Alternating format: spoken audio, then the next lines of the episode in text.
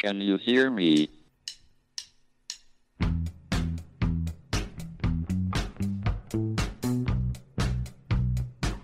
Houston, we have a problem. It's one small step for man, Now I am become death, one giant leap for mankind. the destroyer of worlds. Eureka! Nos Bastidores da Ciência, um podcast da Molecular JE.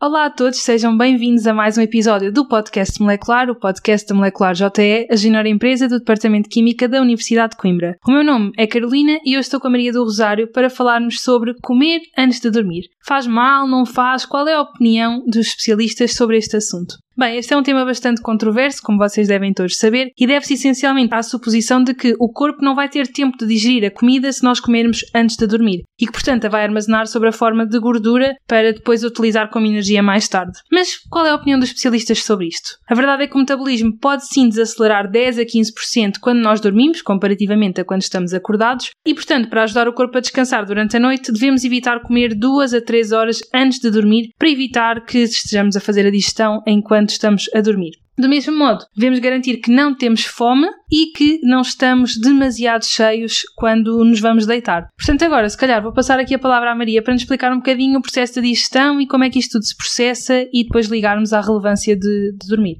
A nível mais molecular, a digestão é basicamente um processo de quebra de moléculas grandes de alimentos insolúveis em moléculas mais pequenas de alimentos solúveis em água, que vão assim poder ser absorvidas no plasma sanguíneo aquoso. Ou seja, quando nós comemos, o nosso organismo tem que fazer este trabalho para conseguir absorver os nutrientes dos alimentos e também a energia que eles nos dão. E se nós comermos grandes quantidades de comida ou alguns tipos específicos de alimentos antes de dormirmos, nós vamos estar a dar ao nosso organismo um grande esforço fora de horas, digamos assim. Isso pode causar desconforto estomacal, para além de alterações no ritmo cardíaco e, portanto, prejudicar a nossa qualidade de sono. Por outro lado, aquilo que nós sabemos é que se o nosso metabolismo desacelera, ou seja, a nossa atividade metabólica diminui quando nós dormimos, então comer antes de dormir engorda ou não engorda? Bem, aqui a regra do valor nutritivo que nós comemos prevalece sobre quando é que comemos. Na verdade, o ganho de peso resulta sempre de uma situação de excesso calórico, ou seja, de ingerirmos mais caloria, ou seja, mais energia, do que aquela que depois queimamos durante o dia. Claro que, embora o esforço metabólico durante a noite seja menor, também necessitamos de queimar energia para sustentar as nossas funções vitais, nomeadamente os nossos órgãos e os nossos tecidos. No entanto, a necessidade da energia durante a atividade diurna é muito maior.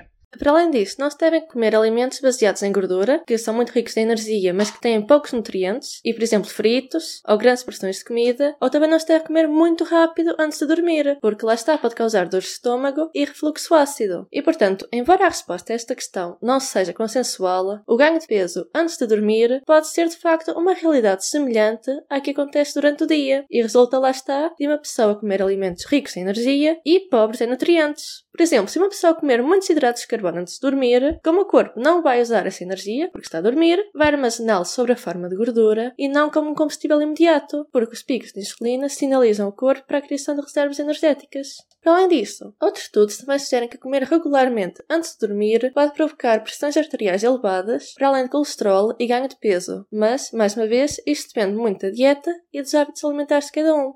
Relativamente depois à nossa qualidade do sono, comer nas horas de sonolência pode sim aumentar o ritmo cardíaco, o que por sua vez vai aumentar a produção de enzimas digestivas, levando a problemas digestivos e mesmo a dificuldades em dormir. Ou seja, o momento de ingestão dos alimentos pode ter um efeito bastante significativo nos nossos padrões do sono. Por exemplo, estudos com estudantes universitários concluíram mesmo que comer mais tarde antes de dormir é um fator de risco potencial para despertares noturnos e má qualidade do sono.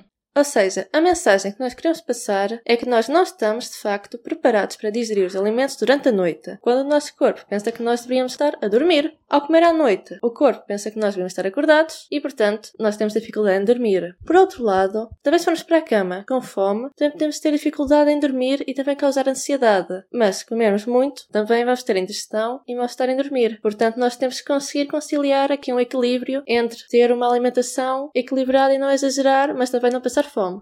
Então, e relativamente aos benefícios em comer antes de dormir, Maria, o que é que me podes dizer sobre isto?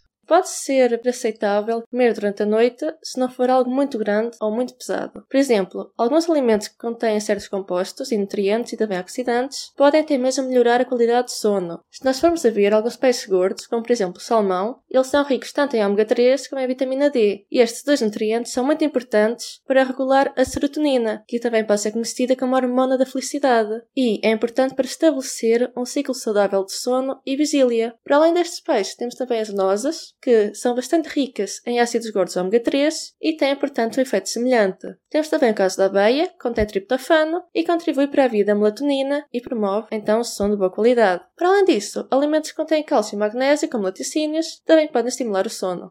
Por outro lado, consumir hidratos de carbono complexos causam libertação de energia de forma lenta e laticínios que contêm triptofano, um precursor da melatonina, como nós já dissemos, uma hormona muito responsável pela regulação do sono, podem de facto não influenciar o sono. Sandes de peru com pão integral, por exemplo, podem também ser consumidas porque o peru é também rico em triptofano e vai ter um efeito semelhante. Comer coisas com alto teor em gorduras e açúcares já não são aconselháveis, isto porque são difíceis de depois digerir, libertam muita energia e de forma muito rápida e vão, portanto, impedir o nosso corpo de descansar. Portanto, no que toca a comer antes de dormir, esta é a ciência por trás da tão controversa discussão. Vamos encerrar este episódio por aqui e voltamos para a semana com mais um episódio para explicar a ciência por trás das coisas. Mas antes de irmos, deixamos a nossa sugestão deste episódio. Portanto, desta vez nós vamos recomendar a Experiência Antártica, que é um relato de um cientista português, é de José Xavier, e relata, portanto, a experiência de um cientista português, como o nome indica, na Antártida. Para vocês saberem como é que podem requisitar este livro ou outros que vocês possam ter interesse e que nós costumamos recomendar no final de cada episódio, basta passar em qualquer uma das nossas redes sociais ou no nosso site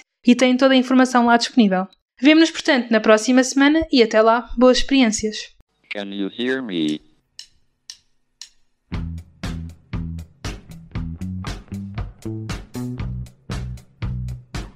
Houston, we have a problem. It's one small step for man, Now I am become death, one